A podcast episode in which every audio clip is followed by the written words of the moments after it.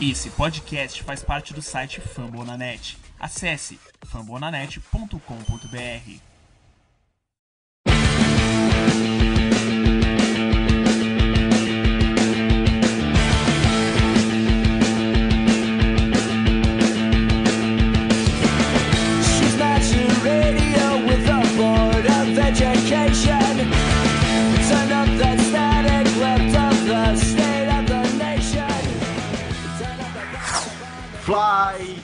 Eagles, Fly!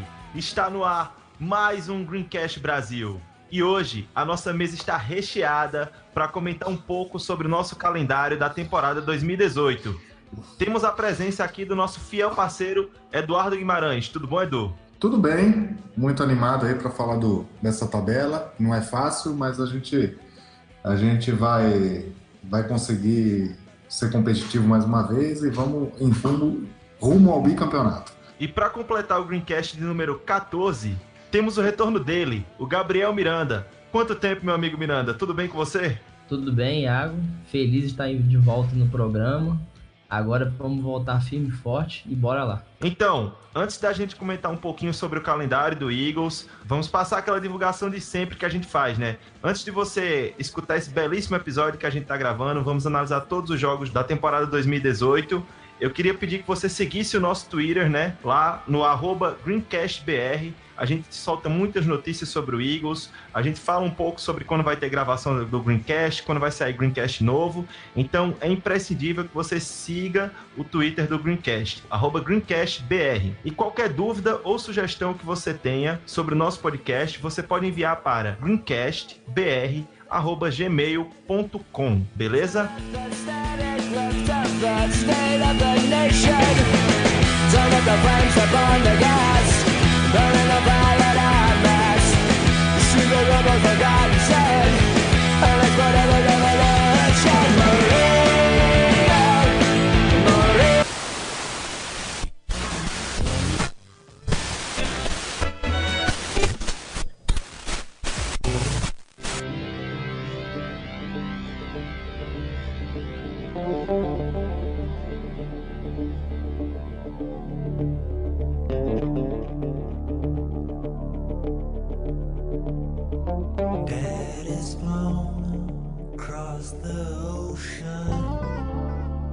Vamos lá comentar um pouco as notícias do Eagles, né, que aconteceu nessa pré-temporada, antes de comentarmos o, o calendário 2018, né? Como sempre, a gente começa por ele, né? É uma, uma parte muito importante do nosso time, que é o Carson Wentz, que está fazendo sua recuperação, né? Após a lesão que ele sofreu no jogo contra o Rams no, na temporada passada, onde ele rompeu o ACL e o MCL, né? Os ligamentos do joelho, e ele está em recuperação. Como é que anda a recuperação do nosso menino Carson Wentz? Olha, é, a gente estava animado, né? Porque ele, logo nos primeiros treinamentos no training camp, é, ele participou do 11 contra 11. Os sinais de melhora dele eram visíveis, né? A gente chegou a ler reportes falando que se você não olhasse para a perna dele e não visse a proteção, né? Você não diria que esse jogador teve o- a lesão que teve. É, mas depois um, um sinalzinho amarelo foi aceso aí, porque uma série de, de- de treinamentos novamente é, ele não participou do 11 contra 11, só do 7 contra 7,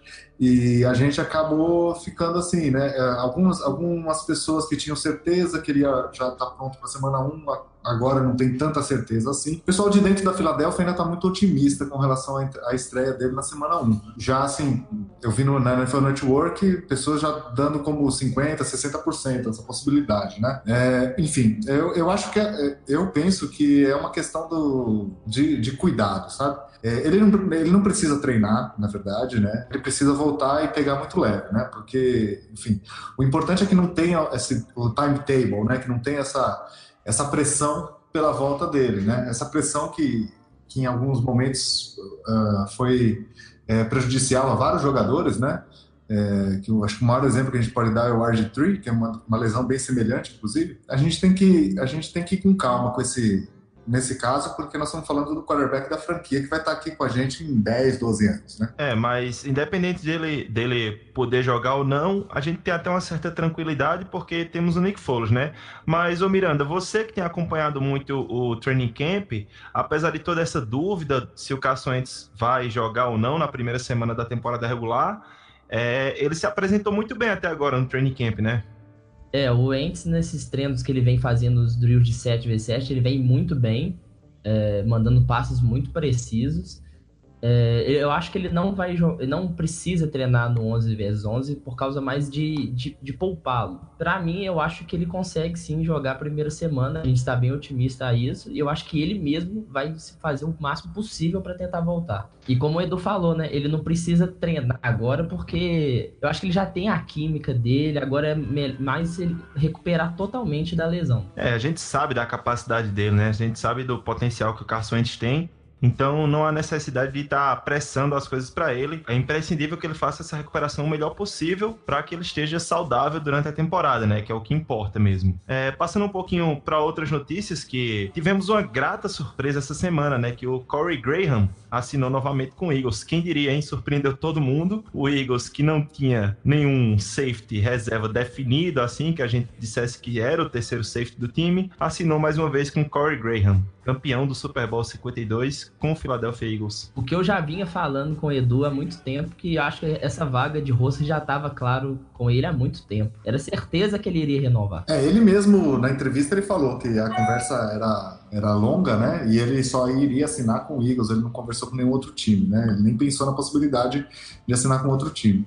Né? ele foi contratado o ano passado, no dia 3 de agosto, esse, esse ano foi 5 de agosto, né? Por dois dias, não foi o mesmo, Um o mesmo dia.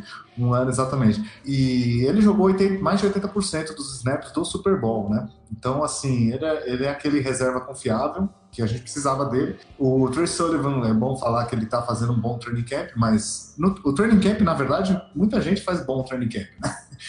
A gente precisa entender o que, que é verdade, né, no, no training camp. E, E é aquela agora- famosa máxima, É. né? Treino é treino e jogo é jogo. Jogo a jogo. É, exatamente. Então agora a gente vai meio, meio que ver do que, que o Trey, o Trey Sullivan é, é, é feito, né?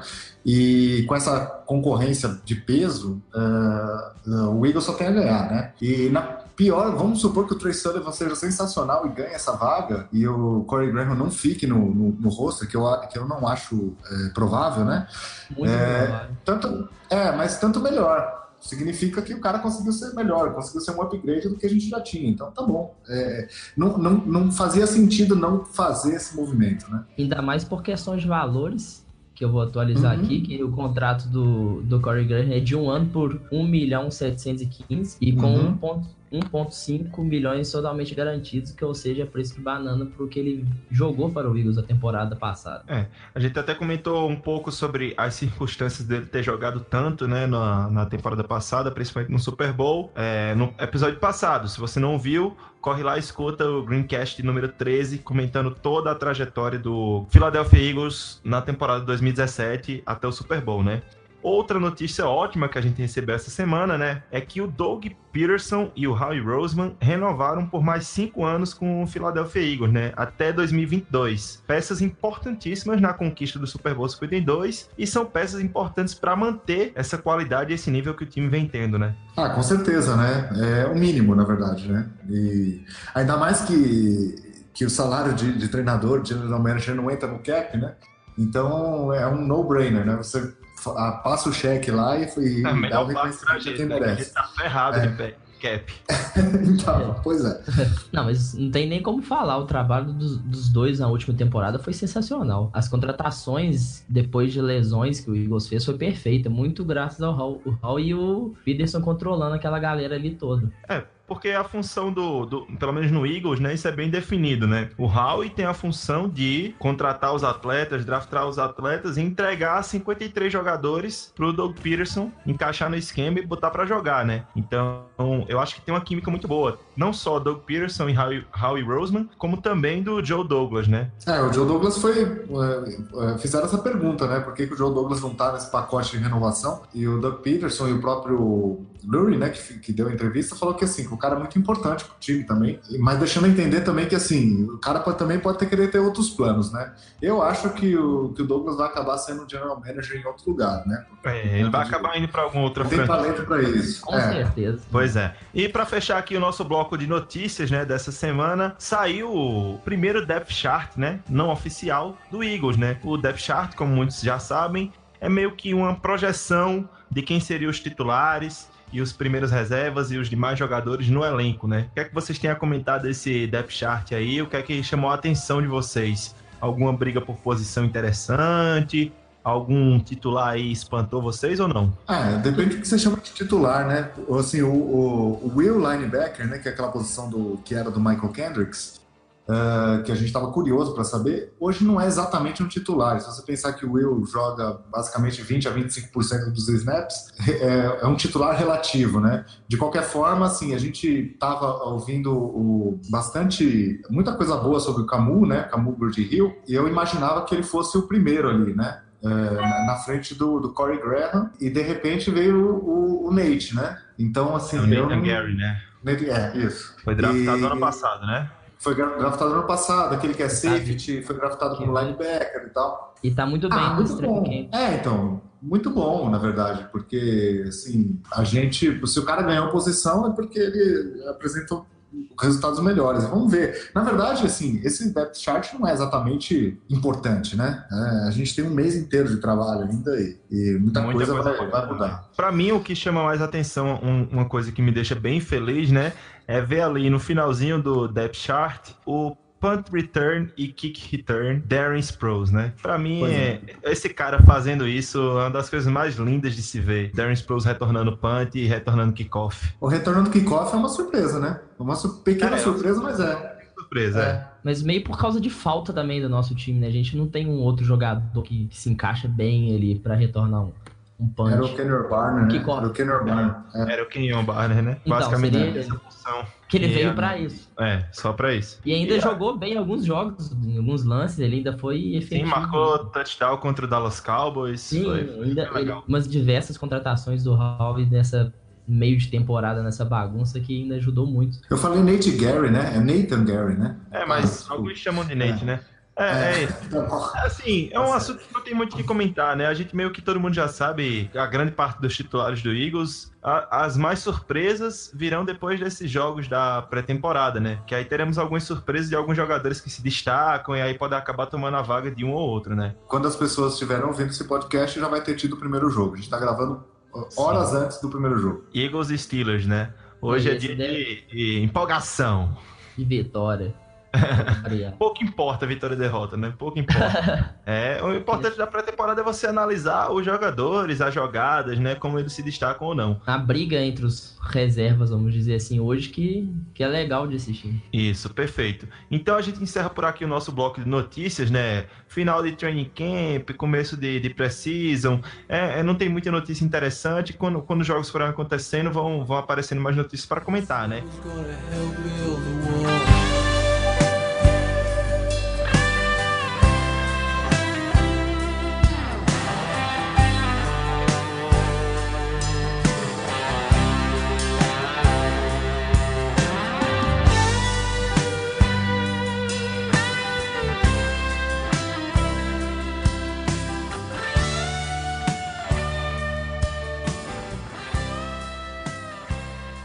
E agora a gente vai para nossa pauta principal, o assunto principal desse podcast de hoje, né? Que é comentar um pouco desse calendário de 2018 do Eagles, que antecipando logo de cara não é tão fácil assim como muitos pensam, né? Mas a gente tem essa função de, na pauta principal comentar um pouco do calendário, né? É, só para a galera entender, né? A gente pode comentar um pouco como, forma esse, como é formado esse calendário, mas todo mundo meio que já sabe, né? Que todo ano muda, a gente não enfrenta os mesmos adversários, apenas os adversários que se repetem todos os anos são os adversários da NFC East, onde duas vezes por ano, dentro e fora de casa, a gente enfrenta New York Giants, Dallas Cowboys e Washington Redskins. Então, ao invés de comentar um pouco como é construído, a gente pode ir falando semana a semana e aí a galera vai conhecendo os nossos adversários, correto? No calendário de 2018, temporada de 2018 do Eagles, né? Temos o Home Opener, né? Que vai ser aquela festa incrível, onde vai descer o banner de campeão do Super Bowl 52, o primeiro banner de campeão do Super Bowl do Philadelphia Eagles, lá no Lincoln Financial Field, 6 de setembro, Thursday Night Football, Eagles e Atlanta Falcons, reedição do Divisional Round da NFC. Feriado sexta. Ó, É, pois coisa é. boa. O mais Maravilha. importante. Que beleza, hein? que coisa maravilhosa. É, eu acho que a coisa mais importante desse jogo é a gente lembrar que a gente vai jogar na quinta no kickoff de abertura da temporada porque a gente foi campeão, né? É, não, e, e é o jogo que vai descer o banner. Pequeno detalhe. em casa pra ver aquele banner descendo ali, campeão do Super Bowl 52, aquela coisa maravilhosa. O É, banner mas, desse sincero, faz lá. Mas o jogo em si é preocupante, né? Porque é difícil. O Atlanta Falcons é um time muito sólido, né? É um jogo dificílimo. Eu consigo colocar aí o, o Atlanta Falcons como uma das cinco forças da NFC. É um time contender para Super Bowl, inclusive. É, ele tem é, ele é basicamente o time que foi para Super Bowl há dois anos atrás. É, mas era o Shanahan, o co- coordenador ofensivo, né? É, o novo coordenador ofensivo não foi exatamente bem, inclusive. Criativo.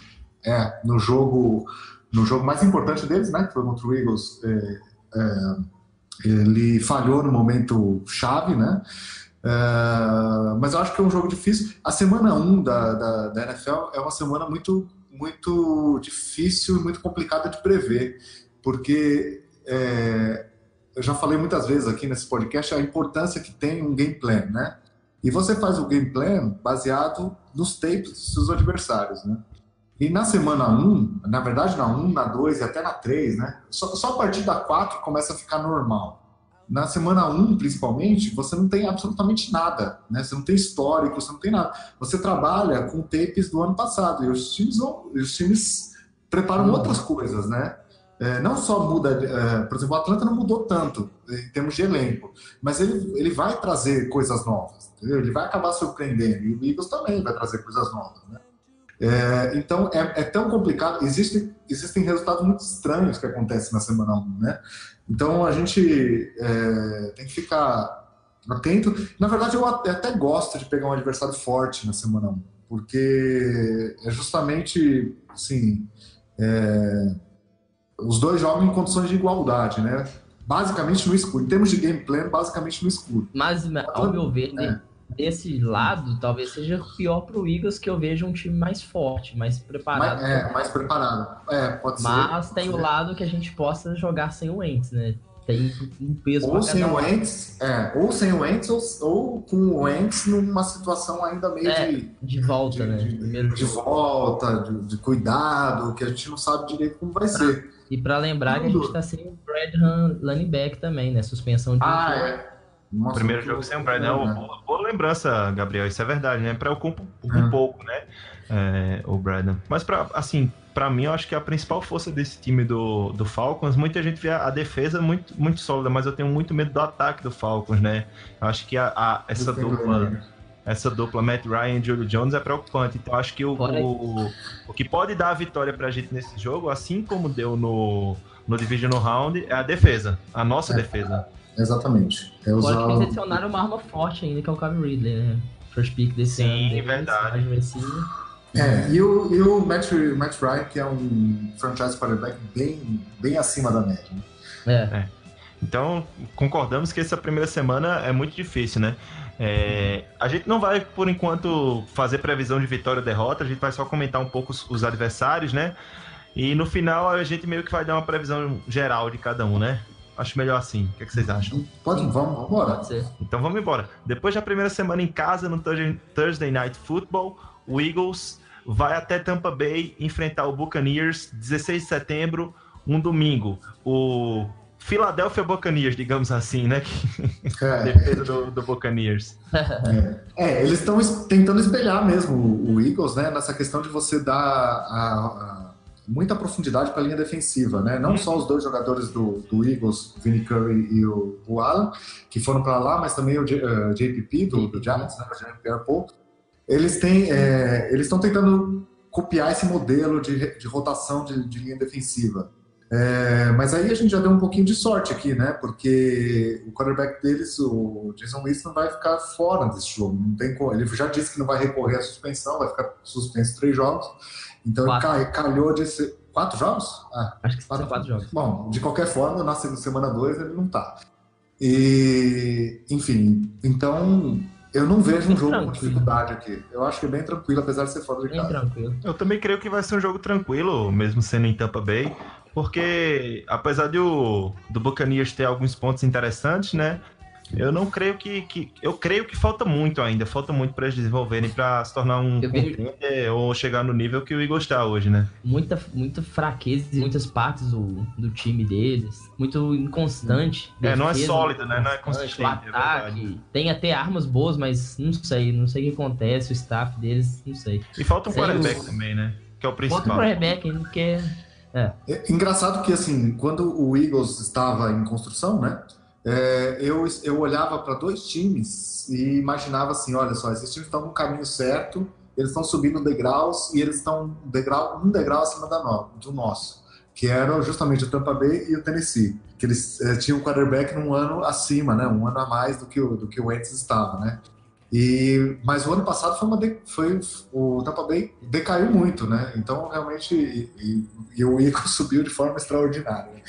Então realmente a gente fez muito mais do que do que, o, do que se esperava, né? É, realmente. Então até agora concordamos que na semana 1 teremos um jogo dificílimo, apesar de jogar em casa, e na semana 2 um jogo relativamente fácil, mesmo sendo fora de casa, né? E após esses dois primeiros, desses dois primeiros jogos contra Falcons e Buccaneers, o Eagles volta para casa, volta para Filadélfia para encontrar o Indianapolis Colts no dia 23 de setembro. Indianapolis Colts que para mim o ponto mais interessante é a provável volta do quarterback Andrew Luck, né? Será que o Colts pode voltar a ser competitivo ou ainda falta muito? que deve jogar já no primeiro jogo da pré-temporada, já o Cole. O... É, parece que tá muito bem. Olha, é o seguinte, a gente tem que lembrar que assim, o Andrew Luck entrou na liga e transformou um time 1-15 em um time 10-6 de playoff já logo no primeiro ano. E um time 1-15 não é um time bom. Então, assim, é, às vezes a gente, a gente esquece da. Às vezes a gente esquece do, do que o cara é capaz, entende? Por conta do, de ter ficado dois anos fora. O problema É, dele eu falava é isso. pagando mais também. Eu acho que ele esse ano, esse ano ele se segurou mesmo porque ele não queria ficar com o Chuck pagando lá, né? É. E até a última temporada que ele jogou um pouco ali, que ele foi 8-8, ah, era, um, era o pior time da NFL, o, o Colts. E ele conseguiu ser 8-8, entende? Tanto que, era, é, tanto que era ruim que quando ele saiu machucado, a gente viu que a classificação do, do, do Colts, né? O Aliás, o Colts dele- não é, um, não é um bom time ainda. É um time O elenco muitos deles é problemas. muito fraco. É, não é um bom time, acho que o Eagles é bem favorito nesse jogo, mas assim, eu não duvido do Andrew Luck, é, vai, vai ser uma coisa, vai ser um, um detalhe interessante a gente ver o Frank Wright contra a gente, né? É um fator interessante eu ia dizer isso agora, né? O reencontro do Frank Reich, né? Que foi nosso coordenador ofensivo, agora treinador do Indianapolis Colts. É, mas eu, de qualquer forma, se eu fosse classificar esse jogo, era um jogo fácil, né? A gente é muito forte na Filadélfia, né? Não dá pra pensar que a gente não é favorito nesse jogo. Ah, perder pro Colts na Filadélfia eu acho meio até improvável. Colts que ano passado foi 4-12, né? E não vi muita mudança assim pra melhorar muito do que isso. Na semana 4, o Eagles vai até Tennessee, viaja até Tennessee pra enfrentar o Tennessee Titans. Mais um domingo, é, jogo da tarde, né? Dia 30 de setembro, Eagles e Titans em Tennessee. Titans, que foi time de playoffs, né? E venceu o Wild Card é, na temporada passada. É, eu acho que esse. Aí começa. Esse é um jogo traiçoeiro, né? Porque o Tennessee não é um time ruim. É um time que jogou mal o ano passado. Foi pro playoff por falta de outro. Não tinha. Eh, a AFC não estava tão competitiva assim. E acabou que. Eles acabaram indo pro playoff sem merecer, sem ser um time de playoff. Mas não porque o time seja ruim, mas é basicamente porque o técnico eh, não, não estava fazendo um bom trabalho. Então, Mike com a mudança do né? técnico. É, com a, a- com a mudança do técnico, é, eu acredito que o Mariota, que teve uma regressão de um ano para o outro, né? Eu acho que ele pode voltar a, a entrar nos trilhos. É, a linha ofensiva é muito forte, a defesa é muito forte, principalmente a linha defensiva. E eu acredito que esse é um jogo que a gente não pode contar com uma vitória certa, não. Né? E é daqueles jogos traiçoeiros, né? Se perder não é nenhuma surpresa. É bastante traiçoeiro. Os caras venceram o Kansas City Chiefs, né? A- vo- Como você falou, não teve tanto mérito assim ao chegar nos playoffs, mas um time que vence o Kansas City Chiefs em um jogo de playoffs é um time que a gente tem que ficar de olho, né? Não pode ficar tão, tão despreocupado assim. Eu acho que é um jogo difícil e tem, tem alguns, alguns pontos interessantes nesse time, eu acho, né? O time está desenvolvendo muito bem é, ao longo dos anos, tá melhorando, eu acho, em algumas áreas, né? Eu acho que a linha ofensiva, para mim, do time melhorou muito e eu acho que vai ser um, um duelo interessante. Eu acho que o Eagles tem condições de vencer, mas não vai ser tão fácil quanto a gente imagina, não. Chegando na semana 5, mais um jogo de, de domingo, dia 7 de outubro. Esse é um jogaço. Reedição da final da NFC, Eagles e Minnesota Vikings no Lincoln Financial Field. Que jogão, hein? Eu acho que vai ser um dos melhores jogos dessa temporada. É, tem tudo pra ser, né? O Vikings, ele é o mesmo time do ano passado, reforçado ah, na linha defensiva e reforçar e basicamente na posição de quarterback. É, que o Case Keenum é um. Case Keenum não, o, o Kirk Cousins é um upgrade. ao Case agora, né? É o, Kirk- é, o Kirk Cousins é um upgrade em relação ao Case Keenum indiscutível. Eu não sei se ele vale o contrato, não sei se ele vale esse- essa grana toda garantida, né? Que é 100% garantido, mas de qualquer forma é um upgrade, né? Mas é uma aposta que o Vikings tinha que fazer porque tem um elenco forte. Não Pois tem é. É aquilo que você fala muito, Edu. É a janela de oportunidade deles, né? Eles É chegaram hora deles. no NFC Championship Game, tomaram um belo 38 a 7 da gente. Vamos deixar isso aqui bem claro, né? Eles 38 não a 7. jogaram. 38 pontos sem resposta e eu acho que o time tá desenvolvendo bem, melhorou muito na posição de quarterback. Pra mim é um upgrade também de Case Keenum pra Kirk Cousins. E eu tenho um fator interessante também, né? Eles vão ter o John DeFilippo lá do lado deles, né? O nosso ex-quarterback coach, agora coordenador ofensivo do Minnesota Vikings. É, ele foi cotado, o João do Felipe foi cotado até, fez algumas entrevistas para head coach, inclusive, né? Ele é um cara que tem talento para ser head coach. Eu acho que ele nem fica muito tempo no Minnesota Vikings. ainda vai bem ser visto pela liga. head coach. Ainda Ele vai é ser muito bem visto pela liga. né? É, sem enfim, ele é- é, tem tudo para dar certo, né? Mas assim, acho que falando do jogo em si, né? A gente, a gente tem condições. Sabe o que acontece com o Minnesota, cara? Eu tô assim, não, é claro que o Minnesota é um dos favoritos, tá? Eu falei do Atlanta ser um dos cinco times, o Minnesota é obviamente um dos outros cinco, né? Possivelmente o top 3 né, da NFC, né? Mas tem muita coisa nova, né? Você tem quarterback novo, é, coordenador ofensivo novo, é, head coach não. Mas assim, você tem, você tem um sistema novo para ser implementado, você tem um quarterback novo. é, enfim, talvez eles demorem umas semanas aí para engrenar e, e na divisão você tem o Green Bay, né? Que não dá para descartar nunca o time do Aaron Rodgers, né? Então, enfim. Então talvez seja bom enfrentar eles mais no começo da temporada do que mais pro fim, né? Que é um time que pode Talvez. engrenando aos poucos, É. né? E tem a volta do Dalvin Cook também, né? Ah, exatamente. Mas, time muito tem uma, mas tem a lesão do guarde deles titular, né? Já. Acabou, é, isso aconteceu agora, há uma hora e meia, duas horas atrás, a gente ficou sabendo disso. É, o temporada. guarda dele está fora da temporada e é uma notícia confessar que eu não vi isso. Vou confessar que eu tô sabendo disso agora. É, e ele não. E assim, eles não têm tanta profundidade assim. Aliás, o Minnesota é um timaço, mas. A Tem linha ofensiva. profundidade, é, né?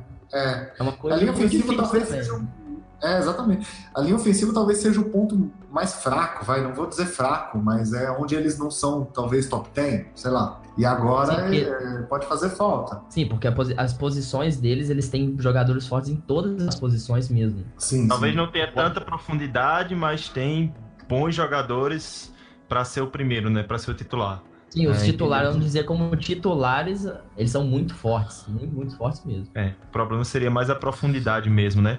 Espero Que é o que mais importa na NFL. É um caso do Eagles, né, que tem um déficit mais forte. Aconteceu o que aconteceu no esse ano, né, do Super Bowl. Mas concordamos aqui que esse jogo é um jogo muito difícil, né? Ah, sem dúvida, sem dúvida. Com certeza. E aí, depois desse jogo muito difícil, temos um confronto de divisão que nunca dá pra saber se é fácil ou se é difícil, né? É, No New York Giants, lá em New Jersey, porque como a gente já falou no podcast passado, Nova York não tem estádio, quem tem estádio é New Jersey. Exatamente. É, dia 11 de outubro, esse é Sunday Night? Eu acho que é Ele Sunday é. Não, ele é, é quinta-feira. Thursday Não. Night. Ele é Ah, ele é Thursday Night. É. É, quinta-feira, quinta-feira. Thursday Night, é Thursday Night Football.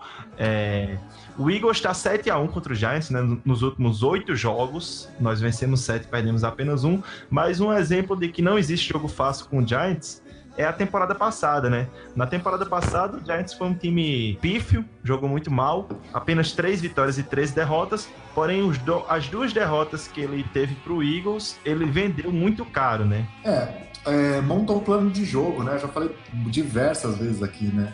O jogo de, de futebol americano não é só confronto de matchups, né? Não adianta você falar assim, ah, esse, esse, essa unidade é melhor que essa unidade, essa unidade é melhor que essa unidade, o time é muito melhor e aí vai ganhar. Não é assim. Você tem que preparar, né? A preparação é o plano de jogo. O técnico deles é horrível, era, né? O, ano, o ano passado, mas eles sabiam, por exemplo, que a, linha que a linha ofensiva deles era uma droga e eles iam precisar soltar a bola rápido. Soltaram a bola rápido os dois jogos e, e conseguiram encontrar mais ou menos o calcanhar de Aquiles né, do, do, do Eagles, sem querer fazer uma menção Sidney Jones aqui. Mas. mas o. Bondoso, bondoso. Mas é, e a gente encontrou formas de ganhar, porque a gente realmente é um time melhor. Né? A gente era um time Sabia melhor. fechar os jogos como você gosta de é, fazer. É, exatamente. E para esse ano, o Giants é o seguinte: para mim, eles fizeram uma péssima estratégia em termos de construção de, de roster para o futuro, porque eles dificilmente vão estar na, na posição 2 outra vez para ter a chance de pegar o franchise quarterback do futuro, como eles estavam. Então eu achava, eu achava que eles deveriam ter feito isso e for atrás de um running back, que é discutível se você deve pegar o running back na primeira rodada, agora na posição 2 mais ainda, né? Só completar isso que você falou, Edu, eu tenho um amigo que torce pro Giants, mas o que, o que eles, tipo assim, o que ele me explicou sobre essa questão de não pegar um quarterback foi que eles estão colocando muita, muita fé no Davis Webb, que ele que por sinal até vejo alguns repórteres falando muito bem dele até. Mas. Ah, então. Tá. Eu tô falando do lado Então do lado feliz. então eu tô feliz. Ah, se eles estão se eles estão gostando, pra mim tá de boa também. tô super satisfeito, então. É. Aí já é problema deles, dor de cabeça dele. É, mas assim, o que eu quero dizer, eu vou chegar no jogo, né? Que é, como estratégia de construção de, de franquia foi, um, foi ruim. Mas como time para 2018, eles fizeram a melhor coisa possível. Porque assim, eles reforçaram o máximo que eles podiam para 2018. Eu acho pouco, eu acho que é uma meta medíocre, né? Será que eles acham que eles são contenders? Você acha que nesses últimos dois anos do Eli Manning dá para buscar mais um Super Bowl? Eu acho que não, né? Oi. Edu, eu acho que eles, eu acho que eles falharam e muito. Porque se você pega nomes como Alec Ogletree, Linebacker é uma posição que eles tinham uma, uma fraqueza gigante. Faltava linebacker pro, pro Giants. E aí eles vão atrás de um cara que, para mim, não é tão consolidado, tão bom assim na liga. E paga a cifra que estão pagando para ele, velho. Aí é foram atrás lá. Aí na linha ofensiva foi o é, Nate Solder, não, não lembro. Uhum. É, Nate Solder, que foi um preço absurdo, beleza. Vai, é bom, é, é um dos melhores da liga, mas não resolve o problema da, da linha ofensiva deles. Aí tu vai lá no é. primeiro round, com uma das, uhum. uma, das picks mais altas do, do, do draft, e seleciona o running back. Eu sei que o Saquon Barkley, ele é um freak. Esse cara é sensacional. Mas ele vai correr por onde? Se não tem gap, tu não corre, velho. É, e eles, e eles reforçaram o segundo round com o Hernandes, né? O Hernandes, mas é, também, por outro lado, o Justin Pugh saiu, né? Uhum. É. O que eu quero dizer mas, é o seguinte: eu imagino, eu imagino que é um time um pouco, é um time um pouco mais forte do que o ano passado por conta de deles apostarem no agora, né? Eu, sou, eu acho que essa estratégia de apostar no agora foi ruim. Foi. Uma coisa que a gente não percebeu ainda, mas que a gente não comentou no caso, é que eles trocaram o HC e pegaram o Pat Moore, que é um, que é um cara que é muito bom ofensivamente, né? Uhum, é, sim, sim. É, que, ele, que, era o que, ele com o Odell, que é o é. Odell na mão, com o Barkley na mão, ele pode fazer muita coisa. Para mim, ele o Giants é, uma, é, uma, é uma interrogação gigante. Como a gente falou, é um jogo traiçoeiro, né? É um jogo traiçoeiro. Porque, uhum. assim, eu, eu acho que foi muito interessante isso que o Gabriel falou em relação ao ataque, né? E do Pat Sherman, porque o grande problema do, do New York Giants, mais uma vez eu queria até agradecer aqui o Guilherme Paglia, que faz as pautas do nosso programa, monta um material de apoio muito bom. É, Maravilhoso. O, o, New York Giants foi o 31 time, ou seja, o penúltimo time em número de em média de pontos por jogo, né? Teve uma média de apenas 15.4 pontos por jogo. Isso é muito baixo, então realmente eu acho que a, a o ataque vai ter que melhorar muito para que eles possam se manter vivos nos jogos. Eu espero que a gente ganhe. Eu acho, eu acho que a gente tem todas as condições de ganhar esse jogo, sim. Acho que não precisa nem esperar. É. Então, é, é sempre bom, a gente sempre vai perder um pouquinho, perder não, gastar um pouquinho mais de tempo nos confrontos de divisão, né? Porque são os confrontos interessantes, mas também quando chegar no segundo a gente não precisa comentar, né? Não fala mais nada, passa, passa reto. Exatamente. e aí, logo após esse jogo em, em Nova Jersey, né, contra o Giants, no dia 11 de outubro. Teremos no dia 21 de outubro, em Filadélfia, o Carolina Panthers de Ken Newton, mais uma vez, né? Ano passado vencemos lá em Carolina. E esse ano, o que, é que vocês acham? Acho que dá para vencer o, o Panthers mais uma vez? É, de novo fora de casa. É, de novo Em difícil. casa, não? é verdade, verdade. É verdade, em casa. Obrigado. Guilherme, aqui na pauta. Eu que- toda vez que eu saio da pauta, eu, toda vez que eu falo sair da pauta, eu falo merda. Então, é, dessa vez em casa, então. O Eagles é muito forte em casa. É, eu acho que a gente. Não é um jogo fácil. O Carolina é um time contender de playoff, né? Não tá entre as, as forças da NFC, mas é um time que tá ali logo, logo atrás. É, mas eu acho que o Eagles é muito forte em casa. Então, assim, pra esse jogo eu sou, eu sou bem otimista. Não é um jogo difícil, mas eu sou otimista. É, um jogo difícil, igual como foi o do ano passado. Foi um jogo muito pegado. Se- olhando estatisticamente, parece que foi um jogo muito fácil até, né? Por causa de três interceptações do Ken Newton. Mas, pra mim também o Carolina Panthers não, não chega a me arriscar muito, muito. né, também. É isso que eu tô querendo falar. Eles não Ó, mudaram foram- tanto. Trouxeram de receiver, trouxeram o, o Torrey Smith, que tava no Eagles, né? No, fraco. Com, a primeira, Porra, com a primeira escolha do draft, eles foram atrás do DJ Moore, se não me engano, né? De Maryland, que é um Sim, bom sim. recebedor, mas aí eu não Tem sei nem se tá provar. entre os dois, três melhores, a gente tem que se provar um pouco. E eu não achei o draft deles tão, tão interessante, não, né? Acho que pra mim a a- o mais interessante foi o, no terceiro round, a segun- eles não tinham escolha de segundo round, tá? É, no terceiro round eles selecionaram o Dante Jackson, cornerback de LSU. Eu gosto muito desse cara, né? Eu acho que como com os corners que o, o Panthers tem hoje, ele pode chegar e já fazer uma diferençazinha. É, Eu, acho que mais o, o Ken Newton tem mais que se provar ali, né? Pra eles voltarem o que- que já foram. É, o Cam Newton, ele, ele tem um estilo que ele pode ser tanto decisivo, sabe? Esse é o Destrutivo nome do jogo, ele, é, e, mas ele também pode se perder completamente, né? Então, assim, a gente meio que tem a fórmula, né? Que mesmo você tem que conseguir fazer muita pressão nele e entrar no psicológico dele, porque ele não é um grande passador, ele não tem tanta, assim... É difícil, né? Dá a impressão que eu, vou- que eu sou meio hater do, do Cam Newton, não é verdade. É, Não, mas acho que o, que ele tem de no bom... jogo que a gente, no jogo que a gente jogou É. ano passado contra eles, É. a É, defesa do Eagles é muito, é muito, muito boa nisso de provocar, de entrar na cabeça do ataque, entendeu? Você pode É. ver os caras xingam na linha ofensiva, provoca, e ele se entregou, ele se entregou. A gente viu isso. É, é, é, o que eu quero dizer é o seguinte, ele é exatamente, ele, o que ele tem de bom, ele é muito bom, mas quando ele, quando a gente consegue é, é, bloquear as potencialidades dele, ele acaba ficando muito ruim, na verdade. Então, é, é isso que eu quero dizer. São extremos, né? São extremos. Uhum. Não é um jogador, como, como o Gabriel falou, não é um jogador com, cons- consistente, né? E logo após enfrentar o Carolina Panthers na semana 7, nós viajamos até a Flórida, Jacksonville, para enfrentar a surpresa Não. da temporada passada, o Jacksonville Jaguars. Na verdade, a gente vai para Londres, não é Flórida, não. É verdade, esqueci. Tá vendo aí? Não pode sair da pauta. Sai da pauta fala besteira. Até Londres. E, mas viajamos como visitantes, né? Jogamos como visitantes lá. Não, menos isso, né? Perdemos o jogo em casa. Isso, foi muito bom. Faltava pro Eagles esse jogo de Londres ainda, né? Nu- Nunca tinha jogado em Sim, Londres. faltava, acho que falta quatro times, eu acho, que jogou lá ainda. Vai ser E difícil abrir cerveja, né? No 9, 10 horas da manhã vai ser difícil abrir cerveja. Nada fica difícil com o Eagles passando, nada é difícil.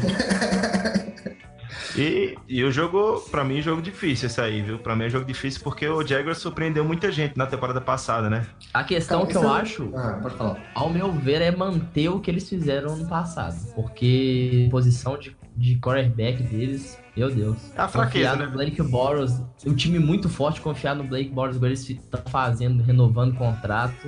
Eu não sei. entendo, É, mas- velho. Como é que os caras não mas vão eu- atrás de um quarterback, velho? O time é muito bom pra não ir atrás de um quarterback. Eu tinha ido atrás do Kansas ali fácil. No... É, eu acho assim que eles não. Eles. Até o- a estrutura do contrato do, do Blake Bortles não é. É basicamente de um, quarter- de um quarterback ponte. Né? Ele é um- não é um contrato longo e eles fizeram de um jeito que assim, tipo, eu não cons- é, eu vou me cercar. Mais ou menos que a gente fez com, com o Bradford há dois anos atrás. A gente não sabia o que a gente ia fazer em termos de quarterback, então a gente precisava se cercar. Então Mas o um que eu contrato- falo- Hã? O que, eu, o que eu quis dizer, Edu, é que eles, tinham, eles têm potencial agora, entendeu? Eu Uhum, não vejo o uhum. Bolt Sim, sim, conseguindo sim. levar um Super Bowl nunca Sim. na minha vida. Mesmo É, eles sim, tendo uma defesa muito forte. Sim, sim. É, ah, sim, a defesa é, é historicamente forte, né? Em É, muito forte. números, né? Esse jogo é o jogando jogo, na é o jogo mais né? perdível, né? É, E jogando na FC ainda. É. Não pega quase nada de frente. é, esse, esse jogo é o mais perdível de todos, né? Se for, Se eu falar, eh, você falasse pra mim, ó, o Eagles vai ter 13 vitórias no ano, vai perder três vezes. Esse seria um dos três que eu falaria, né? Até porque o Jacksonville Jaguars joga bem, né? Em Londres, né? É, que já ele tá com é- costume lá de jogar, né? Então É. já, ele já bota pode os de Estados né? E você não podia deixar de falar de derrota, né, Edu? Tem que procurar uma. É, Não, não, mas- mas, é, assim, tá mas bom, ó, Eu vou falar uma coisa pra vocês. O Edu, é, antes de começar a temporada passada, ele falou que um jogo que ele via como certo a nossa derrota era o jogo do Broncos. Então, o Edu falou que é um jogo perdido esse daí, vai ser 50 a 0 pro Eagles lá. É verdade, mais 50 pontos eu tava lá, inclusive. mas o. é, não, mas esse jogo é um jogo muito duro, mas é, o que o Miranda falou pode ser, pode ser verdade também, porque assim, é, é, de um ano para o ano, de um ano para o outro, muita coisa acontece, né? Então, Sim. o estilo de jogo do, do Jaguars está ali no tape. Todo mundo sabe, todo mundo viu. Eles têm um jogo baseado no Leonardo Fournet. É, se você bloqueia o que eles têm de bom, você- os caras precisam apresentar outras coisas. E, E se eles não fora que- apresentarem, entendeu? Então, assim. Perderam, perderam o melhor wide receiver também, né? Que, é o, que era o Allen Robinson. O Allen mas um Robinson ponto e o E temos que lembrar dois, também que ano passado, é verdade. e ano passado, você falou muito que o jogo corrido é importante pra eles, mas ano passado o Eagles foi a melhor defesa contra o jogo corrido, então corrida. é só a gente É, manter isso aí. também. É aquela história, né? Tem que manter isso aí. Tem que fazer isso aí. Mas um jogo difícil do mesmo jeito. mas Muito improvável a gente tentar supor o que, que vai acontecer também. E aí, pra mim, depois dessa semana 8, a bye week vem, a de- semana de descanso, vem num momento crucial da temporada e corretíssimo, né? Depois de uma viagem mais longa pra Londres e a bye week no meio da temporada, como é sempre interessante Muito fazer, bom. né? Fizemos oito jogos, bye week, mais oito jogos depois da bye week, né? Isso aí. Não tem muito o que comentar também. Não, Bye Bye Week eu não comento. e nem a E- semana passada. Bye Week passa, Pois passei é. a ver. E aí, depois da semana de descanso, semana 9, chegamos na semana 10 da NFL, enfrentaremos o Dallas Cowboys no Sunday Night Football, Pós-bye. pós-bye. Pós-bye. Como Vai. ano passado. Se Como fosse, time, passado. se fosse o time do Andy Reid, a gente já sabia que ia ganhar, porque pós-bye e Reid era vitória, né?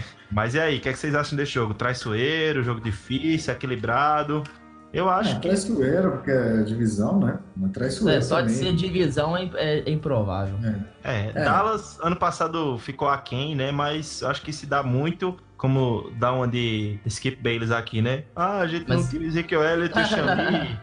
Mas não é isso, ficou aquém porque faltou muita coisa, não faltou só o Elliott e o Faltou o quarterback também. Eles não jogaram sem. Pois é. É, foi pedido, na verdade, não é, é, não é faltou quarterback, assim, foi, foi pedido pro Dak alguma coisa que ele não, não foi capaz de entregar, é verdade. Que é um passe. Então o jogo é. que quer jogar bem.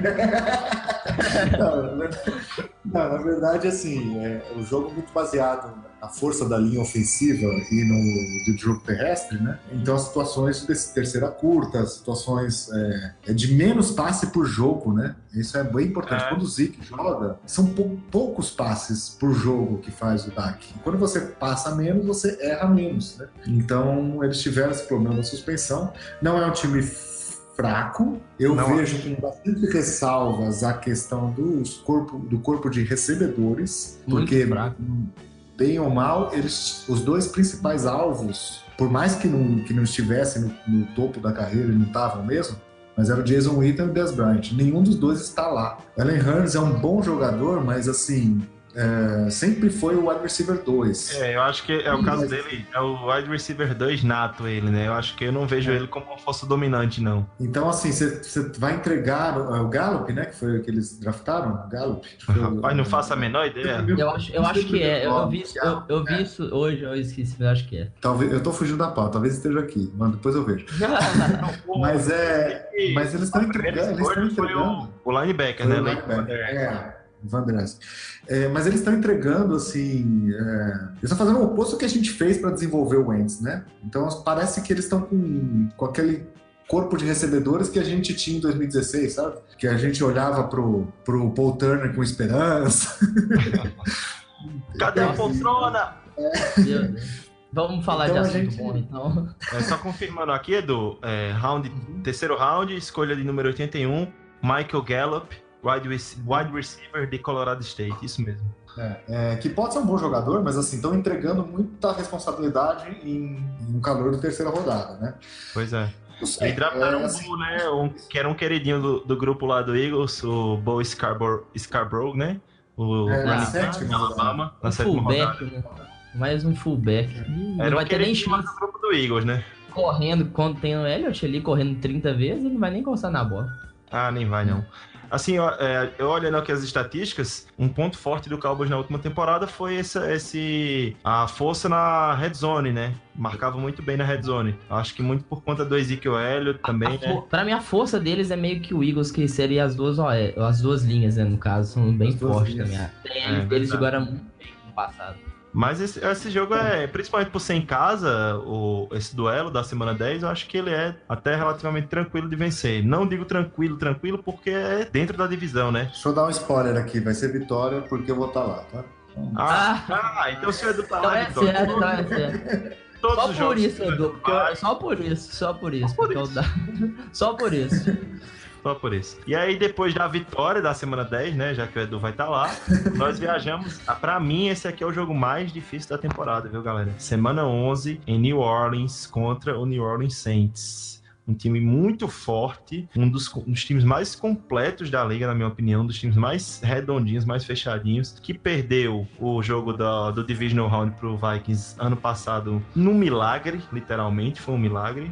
E pra mim, eu acho que é o jogo mais difícil da temporada. Eagles e Saints em New Orleans. É, e o Alvin Camara falou besteira, né? difícil. Agora ele vai ter que aguentar o Cox. O Alvin Camara falou besteira essa semana, falou que eles teriam passado por cima do Eagles se tivesse ganhado aquele jogo em Minnesota. Não sei, é, não, é dificílimo, né? Ainda mais porque eles são fortes lá, né? Eles jogam muito bem em campo fechado, né?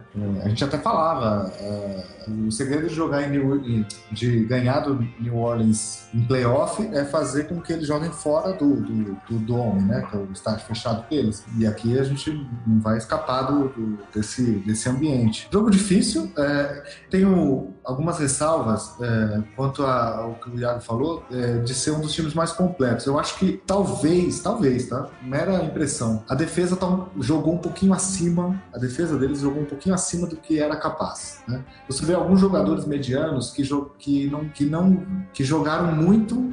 ah, mas não sei. E também é um time que é um, é um time que teve muitos calouros de destaque. Pode ser que no, no segundo ano esses calouros possam sofrer uma regressão, né? Como eles chamam lá, É. né? O Sophomore Slump, né? É, é, o- exatamente. Então eles tiveram, O declínio tiveram do o segundo left anista. O é, do segundo anista. é, tiveram o Camaro, tiveram o Marshawn Ledmore, né? Que, e o left tackle, que agora eu não lembro o nome, mas é, os três entraram entre os 10 melhores calouros da, da NFL. É um ponto de alerta, mas é claro que o jogo é muito difícil. Não, é, é um jogo muito difícil, mas eu acho o jogo dos Vikings ainda mais difícil que o dos Saints, ao meu ver. É. Cê, pra, dois- co- concordamos que são os, os dois mais difíceis do ano, né? Ah, Vikings, Jacksonville também.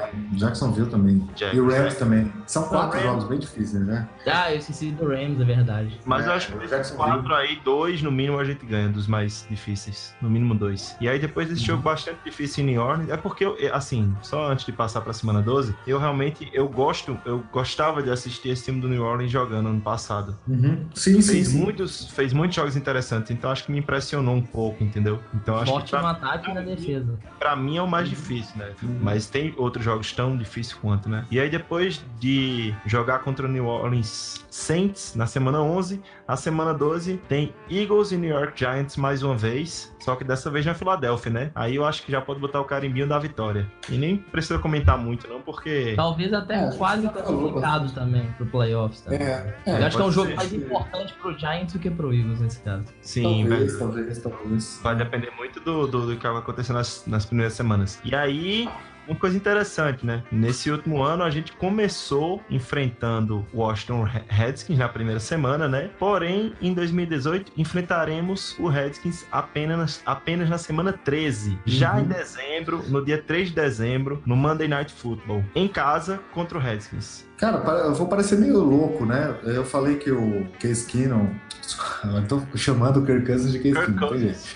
Até É, o nível. Kirk Cousins... É, eles trocaram o Kirk Cousins pelo Kirk Cousins velho, né? Que é o Alex Smith. Mas pra mim, na minha opinião, é um upgrade pra eles, entende? E o Washington Redskins não é um time fraco como a gente imagina. Eles têm muitas potencialidades, principalmente na defesa, é, muito subestimada, principalmente na linha defensiva. Sofreu muito com lesão, né? Ano passado, essa falar, o maior Pois é. problema deles é a lesão. É. Tem uma linha tinha- forte, relativamente forte. É. Terceiro, segundo reserva jogando no final da temporada foi bem complicado. É, esse é um tipo do time que se tivesse na AFC, ele seria contender de playoff. Entende? Então, assim, não acho que é fácil esse jogo. Mas tem uma É. coisa rapidinho aqui, Edu. Porque lesão a gente não pode levar, falar assim também, né? Porque o Igor teve todos os tipos de lesões ano passado e chegou onde mais foi importante. também. É, isso que eu ia mais falar. importante. Não é só É. lesão também, né? Exatamente. É, então. é, Mas enfim, é um jogo difícil. Eu, eu, eu classifico aí como traiçoeiro, né? Mas eu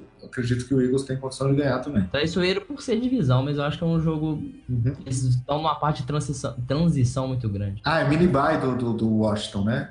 É, que eles vão fazer o jogo do Thanksgiving, né? Thanksgiving ante- antes, então eles têm 10 dias de descanso contra o, contra o Eagles.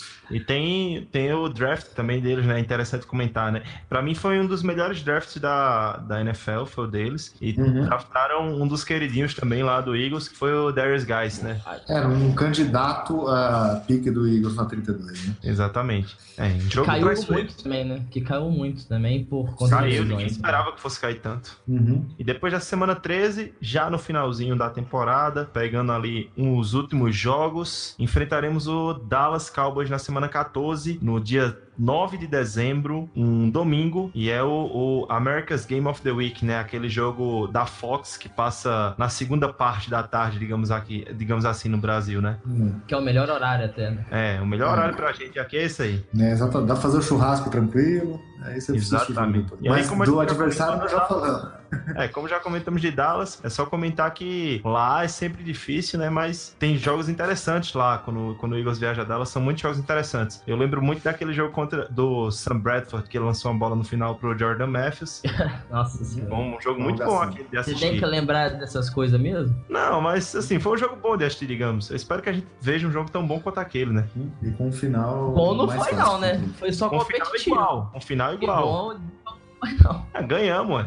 É, Foi importa. competitivo o jogo, né? E aí, jogando, jogando fora de casa duas semanas seguidas. Na semana 15, viajamos até Los Angeles. Ainda é estranho dizer isso, ainda não me acostumei. Pra enfrentar o Rams. É, mais um Aí jogo sim. dificílimo. É, mais um jogo dificílimo Miranda que é o mais difícil, né, Miranda? Ou, ou foi o Vikings que você falou? Pra mim, não, não, eu esqueci do Rams. Acho o Rams o jogo mais difícil, mas tem uma coisa, né, Uhum. velho? Semana 15, talvez já, já vamos estar no playoffs e eles também. Os dois classificados, né? Já vai Eu ser acho um jogo talvez ser. meio. Mas aí pode vir briga por, pro folga na um, primeira semana, seed 1, seed 2. Se bem É, que, eu aí- acho que é, eu acho que essa ser vai ser a. É, vai ser, eu acho que ele define a Seed 1 e Seed 2 da NFC. Mais ou menos o que foi esse ano também, né? 2017. Sim, sim, sim. É, dois jogos, dois técnicos jovens, assim, o McVeigh é mais jovem, né? Mas assim, de jovens, digo, de carreira é, e inteligentes e capazes de montar bons planos para surpreender os seus adversários. Com os dois Para mim foi o melhor jogo do Número um é, no draft. Para mim foi o melhor jogo do ano passado, é, apesar da, da tristeza que foi o final, né? Com a lesão Nossa, do nem lembro. É meio Nem lembrava, mas- irônico, é meio irônico a gente voltar para Los Angeles para jogar em dezembro, né? Que foi exatamente quando aconteceu. Mas é, enfim, dificílimo, é, mas eu, assim, o Los Angeles Rams está mais forte ainda, né? Eu tenho uma ressalva. Sim. Eu tenho uma ressalva a fazer. Algo que Uhum. não foi comentado aqui. Denúncia. Denúncia. Diga. Você falou aí, o Gabriel lembrou, né, da disputa, né, do primeira escolha do draft Carson Wentz e segunda escolha Jared Goff. Isso vai ser sempre falado, ainda mais porque, porque são times que estão em alta agora. Mas será que nós ainda estaremos vendo Jared Goff no, no Rams? Porque não sei se vocês lembram, mas teve uma historinha aí que ele mandou no grupo dos jogadores que ele ia dar uma chuchada, ele dava- tinha vontade de dar uma chuchada na mulher do McVay. Isso aí foi pesado, hein? É, não se faz, né? Não se fala, não se faz Mas- isso. É mesmo que se colocar no grupo do WhatsApp do- da a FIT, sorte da dele é que- galera dizer a sorte- assim, vou, quero pegar a mulher do meu chefe. Aí o cara vai lá e mostra pro seu chefe, entendeu? Isso não A existe. sorte dele, a sorte dele que não era o Bill, tio Bill. Ah, Você sabe o que que- Senão sabe ele já tava na rua. Vamos, vamos, assim, estamos, é o momento fofoca do podcast, né? É, acho que mais, ok, ok. Eu acho que o mais, o mais surpreendente nessa história bizarra é como que vazou e por que vazou, né? Isso dá uma impressão de que, assim, tem alguém lá dentro que, assim, que o, que o clima não tá, não tá aquele clima de amizade, sabe? Porque Ou entre eles é uma brincadeira também. Pode ser uma brincadeira deles lá dentro. Mas foi uma sabe, brincadeira, tem como uma saber. Mas aí brincadeira se os caras deixarem vazar, mano. Acho que o pior é deixar vazar. Quando deixa vazar é porque, assim, alguma coisa estranha tem. E aí você tem também o contrato do Aaron Donald, né? Que ele vai fazer greve. Download, você né? vê os caras. É, você vê os caras renovaram com o Gurley com uma baita nota. Renovaram É, isso- com, com- Fizeram. renovaram com o Brandon Cooks, né? Eu acho que isso é uma coisa que interfere. É. É uma coisa interessante de comentar. Porque é o melhor é, jogador da franquia deles. É o Saindo jogador um da pouco- franquia. Saindo um pouco dessa questão da fofoca da brincadeira que eu fiz, né? Que é bom pra descontrair, mas é o time que investiu mais pesado na pré-season, na off-season. Foi o time que investiu mais pesado em, em trazer novos claro. jogadores.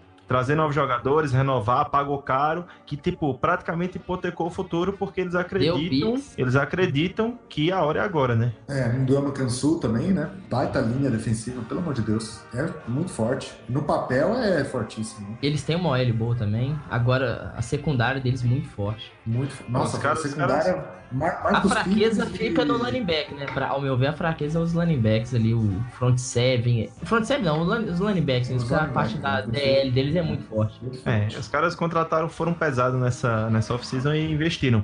Acho que realmente é um dos mais difíceis. Eu não, não, não pensava tanto assim, mas realmente é um dos mais difíceis. E aí, já chegando no finalzinho da temporada, o penúltimo jogo. Um jogo legal de assistir, hein? Semana 16, Eagles e Texans na Filadélfia. É, Acho que um jogo mais importante pra Houston também, né? Lutando ali por, por uma vaga nos Sabemos. playoffs. Houston É, vem é mal nas pernas, tem alguns, tem alguns anos, né? Mas muito. Deu uma luz no o não Deshaun tem deu quarterback. pra eles.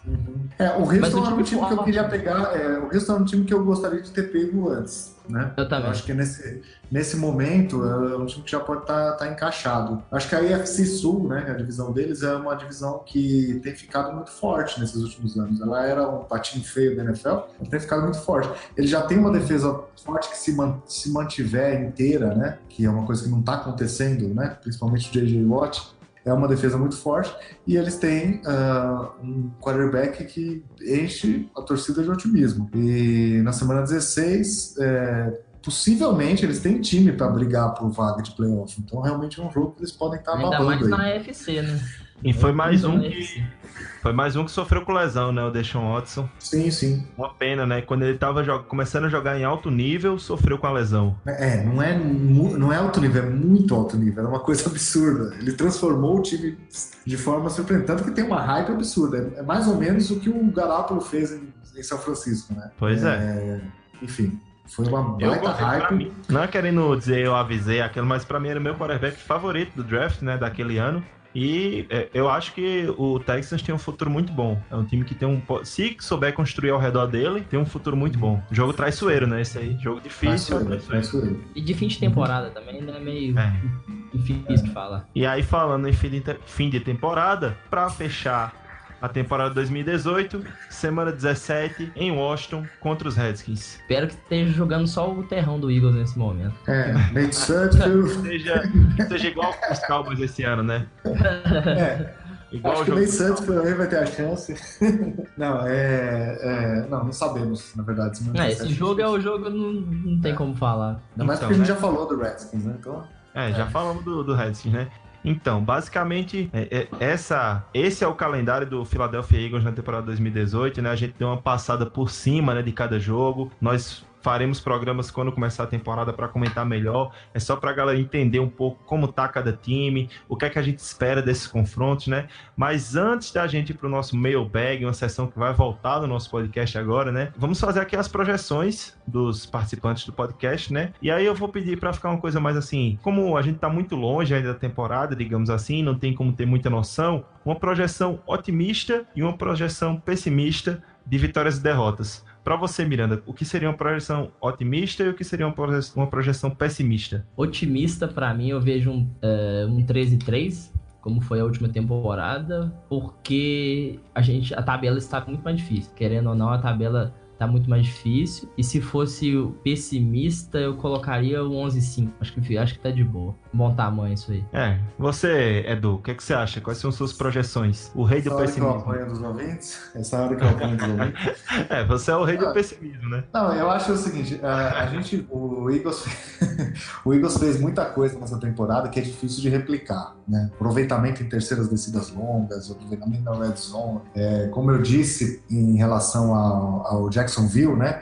Que é que as- os times têm os tapes e aí o time às vezes vai ser ele vai ser, vai ser necessário ele apresentar coisas novas, e o nosso caso também não vai ser diferente. Por sorte, o Doug Peterson me parece que ele, parece não, certeza que ele tem esse preparo para montar coisas diferentes e foi atrás de alvos de coisas diferentes para poder montar, principalmente no lado ofensivo, né? O Mike Wallace, o, o draftar o Philly Gutter, e eu estou chamando de Philly Gutter, né? Não vou chamar do, do nome dele mesmo. O Mike Wallace, o Philly Gutter e o. Ah, quem que veio de novo também, cara? De é? alvo? De alvo alvo. pro Eagles. Tá, Mike Wallace, Philly Gutter. mesmo o Mike Wallace e, o- e o filho só. É, enfim. Importante, Mas assim, pra, depth chart. É, é, basicamente isso. É, a gente tem o Mike Hollis. Que vá tem fazer uma diferença. outra vez. Marcus Wheaton. É, É, é, mas, mas aí você Mas tem a volta dos Proles e tal. Você tem a volta dos de, Proles. de quinto wide receiver só não, não É. vai fazer tanta diferença. Não, mas assim, por exemplo, a gente repôs a- o role do, do Legarrette Blount com Sproles, né? Basicamente, né? Porque ele tava jogando com estilos completamente diferentes. Então, assim, dá pra ver que o, que o, que o Doug Peterson tá tentando fazer coisas novas, né? Mas enfim, voltando à pergunta, não quero fugir, eu acho que é difícil repetir, né? Então, pra mim, a expectativa realista é 11-5, né? que também tá muito bom. Pessimista 10-6. Dificilmente o Eagles faz menos que 10 vitórias com esse time que tem. E otimista é 13-3, né? É o mesmo, a mesma campanha do, do ano que. Eu acho improvável, na verdade, mas eu acredito que, que Uhum. é, na hipótese mais otimista dá pra fazer. É, eu concordo muito com vocês. Minha previsão que eu ia dizer antes é tá bem dentro disso. O meu otimista é o 13-3, repetiu o 13-3. E o meu pessimista seria o 10-6. Eu acho que difícil mesmo o Eagles não vencer 10, 10 jogos nessa temporada. E agora que a gente já terminou de analisar esse calendário, deu as nossas projeções, vamos para a sessão favorita da galera, que é o mailbag, as questões, as perguntas dos ouvintes, né?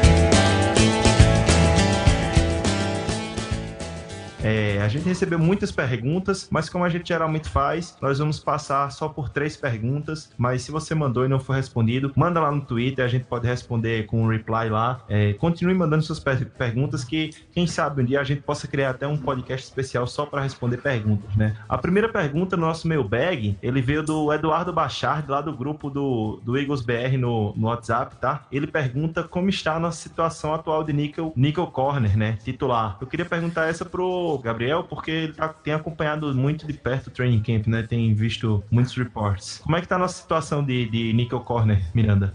Pelo que a gente anda vendo, o que o Jim mais está testando, geralmente de um dia, cada, de cada dia ele troca entre Jones e Balsby, né? São os dois cornerbacks que, tá com, que estão mais treinando em posição de níquel. A gente Sidney botava Jones muito. e Devante Balsby, né? Isso. A gente botava muita fé no Maddox, que foi escolha nossa de quarto round, mas. Quarto round mesmo, né? Isso. Mas ele não tá botando. O Jim não bota tanta. Não estou vendo, né? O Jim botar tanta fé nele ainda não. Talvez ele nessa pré-temporada dá uma destacada, mas eu acho muito difícil. Acho que pode Acho ser. que a um jogador- vaga fica pro Sidney Jones. um jogador pra se desenvolver, né? O Maddox. Ele tem todos Não, os é, atributos primeiro pra ser um ano. bom cornerback. Ele tem muitos atributos, mas pra desenvolver. Aquela lesãozinha pra não ocupar vaga em roster. É, é, é, mas na verdade ele, ele tá um pouco abaixo hoje no depth chart por conta do, desse, do Bausby, que é a grande surpresa. Uma das Sim, grandes ninguém surpresas esperava. do camp. E que já havia duas já temporadas treinando com o Eagles, né? treinando e não conseguia fazer o roster. E ele não só tá, assim, agora ele é um candidatíssimo, já dá pra dizer, né, a- ao, a- ao roster, como, assim, possivelmente, eu acho que ele não ganha vaga, né, eu acho que o Sidney Jones, ele tem mais talento e mais potencial. É, o Sidney Jones tá sempre preparado ali pra ser um dos corners, né, provavelmente no, no futuro a gente não vai ter o, o Darby, né, Ele tá só se tá treinando posicionando pra roubar o. É, é, enfim, mas é, o Bausby tá sendo a grande surpresa, né? E aí tá deixando o Maddox pra, pra segundo plano. É, quem tiver melhor tem que entrar mesmo. Passando para a próxima pergunta, a segunda pergunta veio pelo Twitter do Greencast, né? Para você que ainda não segue o Twitter do Greencast, é arroba GreencastBR. Quem perguntou foi o Everton Castro. O username dele é Everton underline Castro com zero no lugar do O. É, ele perguntou quais os principais adversários da conferência NFC. Ele já dá alguns nomes aqui: Rams, Vikings, Saints, Falcons, mais algum, uma análise desses adversários seria interessante, ele falou. Meio que no calendário a gente passou por cima Já de falou. todos dele, todos, Todos, eles. Todos, todos. Dentro A pergunta quatro, dele, é, é, na já pergunta foi, ele é. já respondeu. Pois é, é. são esses quatro. Puta, cara, são esses quatro mesmo. Eu acho que assim, tirando esse, só Green Bay por conta do Aaron Rodgers, né? Aaron Rodgers. É. Mas eu vejo muito abaixo ainda. É, não, time tá abaixo, mas melhorou muito a defesa também, né? Tem que olhar por esse lado. Mas Só tem que Não, provar ainda, posição né? não. Não É. adianta não provar. Não, mas a posição de quarterback é muito chave pro jogo. O que aconteceu ano passado foi uma exceção. De três quarterbacks, assim, entre reservas e quarterbacks medianos chegarem na- nas finais, isso não é, não é o padrão. O padrão é o quarterback levar o time pra frente, sabe? Então, assim, o Green Bay, levou, por exemplo, o Aaron Rodgers levou o Green Bay é, com uma secundária horrorosa pra final da NFC, há dois anos atrás. Pois é. Entende? Então, assim, e basicamente ia levar muito longe também se ele tivesse ficado em campo. O Então, time assim, vinha com, com mais vitórias do que derrotas, né? Quando ele, antes dele se Sim. contundir. E aí Sim, sim. quebra tudo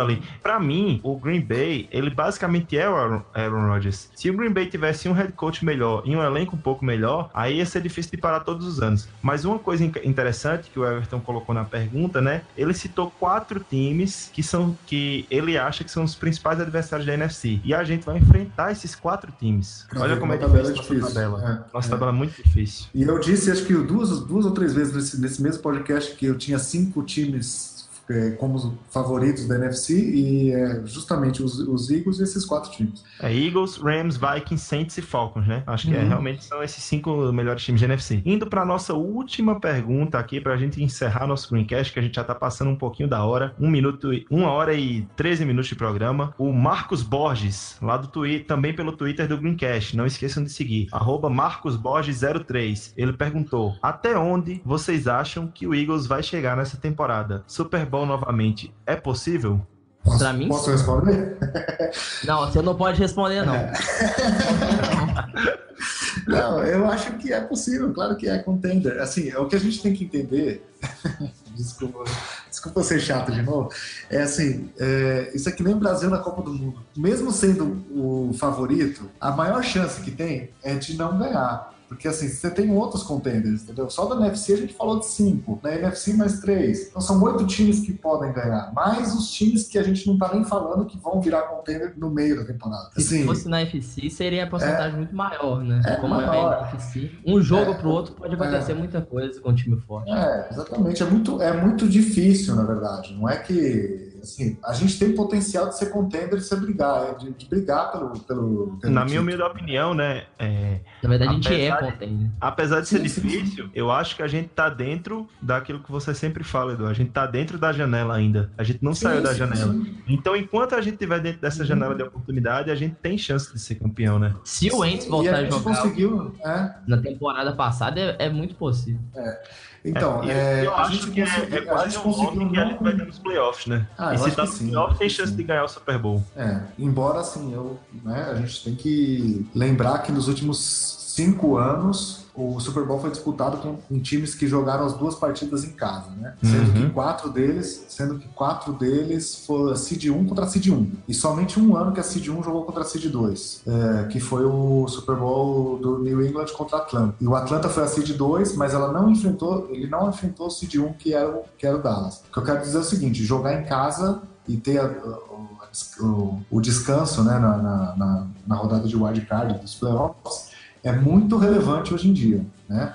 Então, assim, é, se classificar e se classificar bem é um pouco chave. Dá pra dizer que a gente foi pro Super Bowl porque a gente jogou em casa, né? Principalmente É aquele jogo mas- contra o Atlanta. Não deixa a galera triste antes da temporada começar, não, rapaz. Não, não, não é tristeza não, é só ponderar. Só, só, só tô ponderando, eu tô dizendo que a gente tem chance. É que, assim, a gente... Ah, Outros times também se preparam, entendeu? É, muitas, muitas coisas, muitos times fazem bons trabalhos também. E um jogo é um jogo emocionante. Rapaz, saiu uma notícia aqui agora no Twitter, como o Edu já falou, né? Estamos gravando no dia do primeiro jogo da pré-temporada, que seria um jogo importantíssimo para esse jogador, né? Que foi draftado no passado e não teve chance. Daniel Pumphrey não vai jogar, não está nem de uniforme. Eita, é. Daniel Pumphrey é o Keirson da NFL. É. Coitado, velho, não vai Eu jogar. tava muito, eu tava muito curioso, na verdade, não, nem esperançoso, mas curioso porque eu queria ver se o ano passado foi uma tragédia. a- a- ele se mostrou um jogador completamente despreparado fisicamente para encarar a NFL. Mas infelizmente mano. vamos esperar mais uma semana aí para ver. Aí, é, o Dave Zangaro tweetou aqui. A Pumphrey não está utilizando seu uniforme, né? Não tá com roupa de jogo, ou seja, não tá pronto para jogar, enquanto os seus amigos retornadores e running backs estão aquecendo. Aí não tem nenhuma informação sobre o que aconteceu ainda, né? Uma pena para o Pumphrey. E não vai pro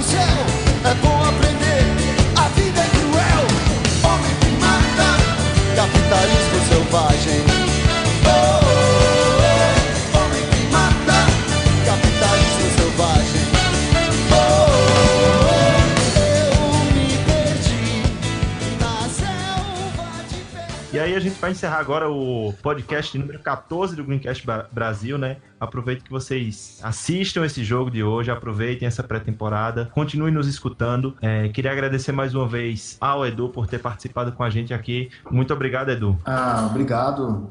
É sempre um prazer. Sempre que eu tenho a possibilidade, eu, eu quero estar presente e dar uma mensagem de, de otimismo aí para nossa para nossa torcida. Aê! Dizem que eu sou pessimista, dizem que eu sou pessimista, mas as pessoas entendem mal, na verdade. A gente é muito forte, a gente tem que a gente tem que torcer aí a cada jogo. é, a gente tem condição de sair vencedor do jogo, né? E vamos ter muitas alegrias e emoções aí pela frente. Isso aí. Queria agradecer também ao, ao Miranda, né? Miranda, participante assíduo do cast, tá de volta hoje. Obrigado aí, Miranda, pela participação. Valeu, Iago, convidar mais uma vez. Valeu, Edu. O programa foi bom. E agora a gente vai continuar esse programa, esse projeto que a gente tá aí. Valeu. Dessa vez muito mais consistente e constante. Estaremos sempre É, gravando os podcasts. E o Twitter agora com quatro administradores. Pode seguir lá, gente. Então era, foi até bom você falar que era esse recado que eu queria dar, né? Pra você que gosta do Greencast Brasil, que quer conversar com a gente, quer discutir, mandar opinião, mandar sugestão, é imprescindível que você siga o arroba GreencastBR. E lá você é o nosso